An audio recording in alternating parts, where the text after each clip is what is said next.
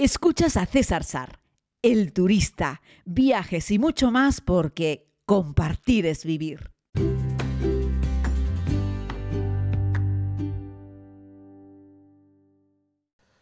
Saludos a todas y a todos, querida comunidad. Vamos con este podcast en el que pretendo hacer algunas referencias al viaje de Rumanía, donde he tenido la oportunidad de pasar eh, la noche vieja, dar la bienvenida al año, contarles un poco cómo ha sido esa experiencia. Antes quería contarles una curiosidad em, em, que se produce todos los años más o menos por estas fechas, y es que Ryanair, eh, no sé si lo sabíais, no vuela el día 25 de diciembre. Una decisión que tomaron desde el inicio.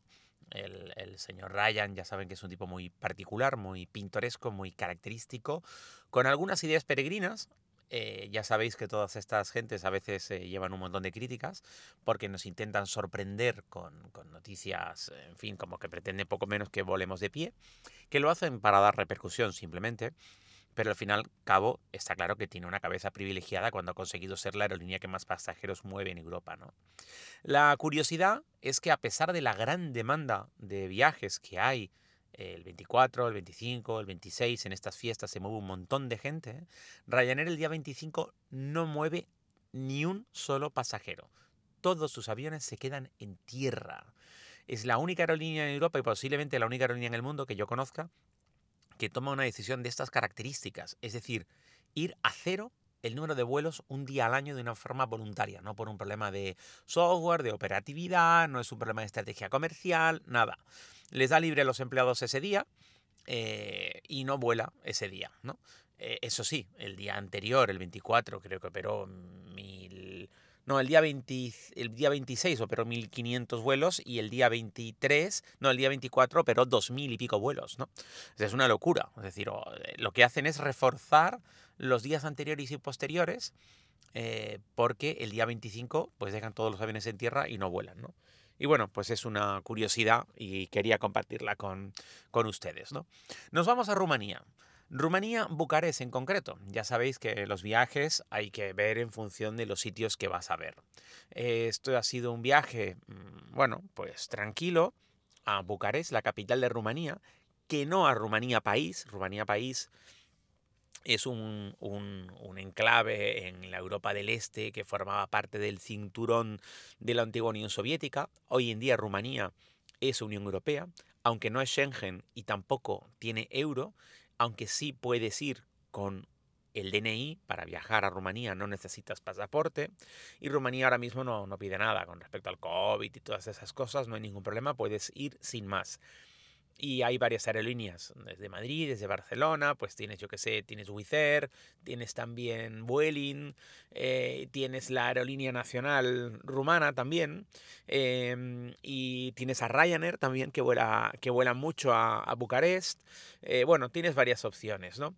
Eh, Bucarest, capital, hay que decirlo sin ofender a nadie, no es la capital de Europa que más eh, mm, podríamos decir que más interés tiene, ni cultural ni históricamente hablando. Les pido disculpas a todos los rumanos que podáis estar escuchando esto. No pretendo que sea una ofensa, me parece que Rumanía es un país muy interesante, pero Bucarest, su capital, no tiene mucha chicha, no, no tiene demasiadas cosas que ver. Eh, yo he acabado en Bucarest porque estaba barato, y porque me gusta pasar el fin de año cada vez en un lugar distinto y porque como bien, os he contado en otros podcasts, este año pasado se me fue la pinza y, he volado muchísimo y he terminado pasando el fin de año en Bucarest, ¿no? donde ya había estado en anterioridad, ¿vale? Hacía unos cuantos años, ¿eh? yo hacía, no sé, pero muchos años que no ponía los pies en Bucarest y lo había hecho la anterior vez en tren, en una ruta que había hecho también por Budapest y por otras ciudades del entorno, ¿no? Así es que bueno, es un buen lugar para ir un par de días, no más, y es un buen lugar para, si vas en avión con una super oferta, o como parte de un recorrido por los países del entorno. El año pasado estuve también en Moldavia, perdón, el año pasado no, hace dos años estuve en Moldavia, que es, no es otra cosa que una excisión de Rumanía, y en Moldavia, como les he contado en otros podcasts, hablan fundamentalmente rumano, aunque también un poco de ruso. En la bandera de Moldavia está la bandera de Rumanía, la comida de Moldavia es la comida de Rumanía, en fin. Moldavia De hecho, una parte importante de los moldavos quieren ser rumanos, ¿no? Bueno, la gente en Rumanía es, es una gente fácil, es afable, tampoco es que se caractericen por ser la alegría de la huerta, no lo son. Son muy del este y su ciudad, capital, Bucarest, tiene ese contraste entre algunos edificios más históricos, como algún monasterio, alguna iglesia ortodoxa, muy bonitas, con esas grandes moles tan de corte soviético, tan del este, ¿no? Y se nota, y se nota también incluso en el vestir de algunos de sus ciudadanos, sobre todo los mayores, con estas ropas mm, tan características, podría parecer que estás caminando por algún pueblo ruso incluso, aunque ya te digo, hay distancia ¿eh? entre Rumanía, pero nunca fue parte directa, pero sí fue lo que se denomina el cordón, ¿no? el cinturón de la Unión Soviética, esos países satélites de la Unión Soviética, eh, aunque nunca fue una de las repúblicas, ¿no? pero sí uno de los países del cinturón eh, de influencia de la Unión Soviética y bueno, tuvieron muchísimos años también de, de comunismo. ¿no? El último gran dictador que tuvieron por aquellas tierras, Ceausescu, eh, no se le ocurrió otra cosa que hacer la gran mega construcción eh, que tardaron no sé cuantísimo en hacer, que tiene 1.400 habitaciones, que es el edificio del Parlamento. Podríamos decir que este es el lugar más interesante y que solamente por eso ya merecería la pena si eres un coleccionista de cosas curiosas, ¿no? Lo digo porque para viajar a Bucarest, primero tienes que haber ido a prácticamente todas las otras capitales europeas que sí tienen más cosas interesantes que ver, ¿vale? O sea que no me enteré yo que te has ido a Bucarest y no has estado antes, yo qué sé, en Berlín, o no has estado antes en Ámsterdam, o no has estado antes en, en fin, en cuatro ciudades alemanas, en cinco ciudades suizas, en cuatro ciudades francesas, en tres ciudades inglesas, en fin. Cuando hayas hecho ya toda esta pata, te puedes ir a Bucarest, ¿vale? O sea, entre Bucarest y Budapest no hay ninguna duda. Vete primero a Budapest, ¿vale? Pero también te diría lo mismo de Varsovia, Cracovia. O sea, vete primero a, a esas otras ciudades polacas antes que ir a, a Bucarest. Bien. Dicho esto, con este gran rodeo que he dado y que me caracteriza irme por las ramas, regresamos a la visita más importante de Bucarest, que es este edificio del Parlamento. Es el segundo edificio más grande del mundo después del Pentágono y es el primer edificio más grande del mundo si contamos solo los edificios civiles, porque el Pentágono es un edificio militar. Si bien es cierto que cuando tú te sales de Washington ciudad y cruzas el puente del río y llegas al Pentágono, mm, no te parece un edificio tan grande porque tampoco tienes una visión. Es un edificio grande pero no muy alto y es como un edificio que está extendido. ¿no? Sin embargo, este edificio tiene bastante altura, el edificio del Parlamento en Bucarest tampoco es que sea un rascacielos, pero tiene bastante altura, además está como lo alto de una colinita y es mucho más fácil entender su dimensión, ¿no? aunque evidentemente si buscas alguna imagen de dron o algún documental, desde el aire se ve mucho más eh, lo, lo enorme que es este edificio. ¿no? Se puede visitar el edificio del Parlamento, te recomiendo que lo hagas. Hay que reservar una hora. No, te, no lo puedes reservar online. El mundo online de Rumanía, la verdad es que deja mucho que desear. Cualquier cosa que quise reservar online era difícil, incluso yo que sé, un restaurante. Así es que tienes que mover tu culo hasta las oficinas que están en la propia sede del Parlamento, que están a la derecha, es decir, está en la zona del edificio que mira al parque, ¿vale? Lo digo porque es tan grande que, que si te dedicas a caminarlo alrededor a ver dónde está la puerta, te digo yo que podrías tardar una hora en caminarlo alrededor o más, ¿no? Así es que dile al Uber, que funciona muy bien Uber, que te deje en la entrada, eh, en la entrada de oficinas, que está al lado del parque, ¿vale? Lo marcas tú en el mapita, no tiene pérdida. Ahí, donde están los aparcamientos, están las oficinas. Haces una pequeña cola y ahí es donde reservas la hora a la que quieres hacerlo, para ese día o para otro día. Abre prácticamente todos los días del año y creo que la última visita es hasta las 4 de la tarde en invierno, una cosa así. El caso no es muy caro, pero en esa ventanilla te dan un papel donde has hecho la reserva y en otra cola, en otra ventanilla es donde tienes que pagar. Ahí es donde te das cuenta que no son nada eficientes. Si no puedes reservar y pagar online y encima presencial, tienes que hacer dos colas en dos ventanillas diferentes. Eh, es un hola hello, ¿no? Y ya con eso pagas y o accedes si quedan cupos en el mismo horario al que tú llegas, que es muy improbable, o como me pasó a mí, me tuve que ir a hacer turismo por la ciudad y luego regresé para hacer la visita al edificio.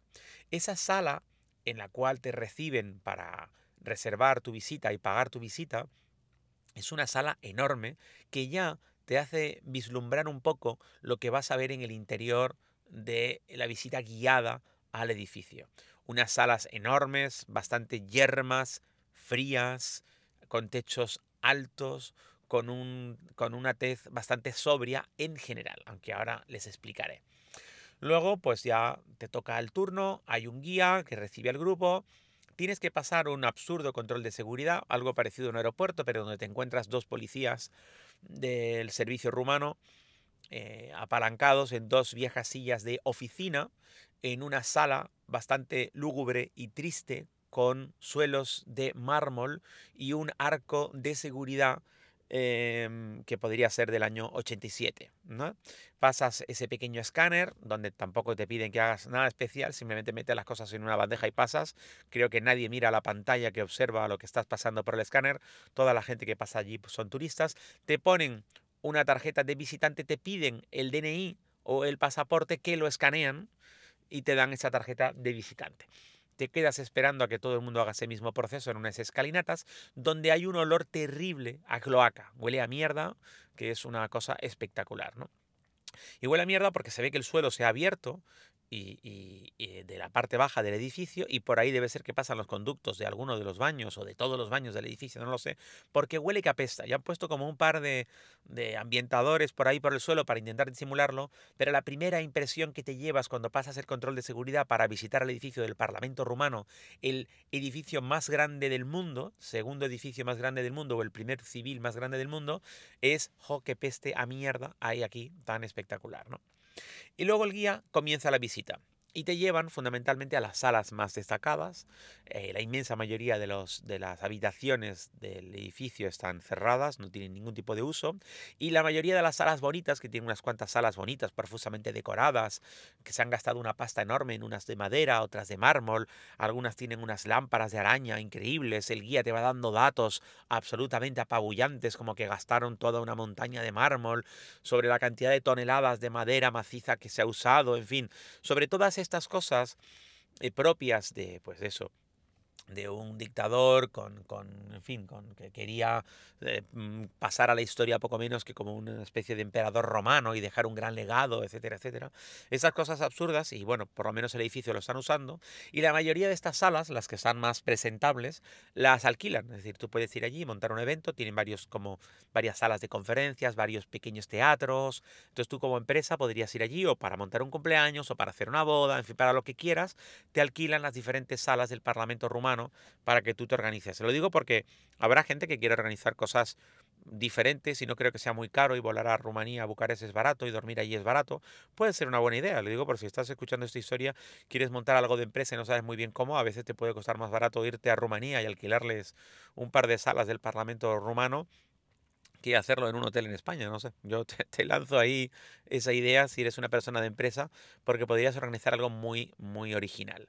Te das cuenta paseando por el Parlamento que está todo lleno de, de, imperfectos, está todo lleno de cosas, en fin, una sala magnífica dotada con unos muebles horribles, de mala calidad, parece que están comprados del IKEA, una sala magnífica a la cual le han puesto una alfombra que no pega ni con cola, que está descentrada, que está un poco roída, otra sala magnífica que está llena de sillas donde se supone que los asistentes podrían escuchar una conferencia, pero son sillones de tela viejos que están rotos, sucios, llenos de polvo, desordenadamente colocados, ¿no?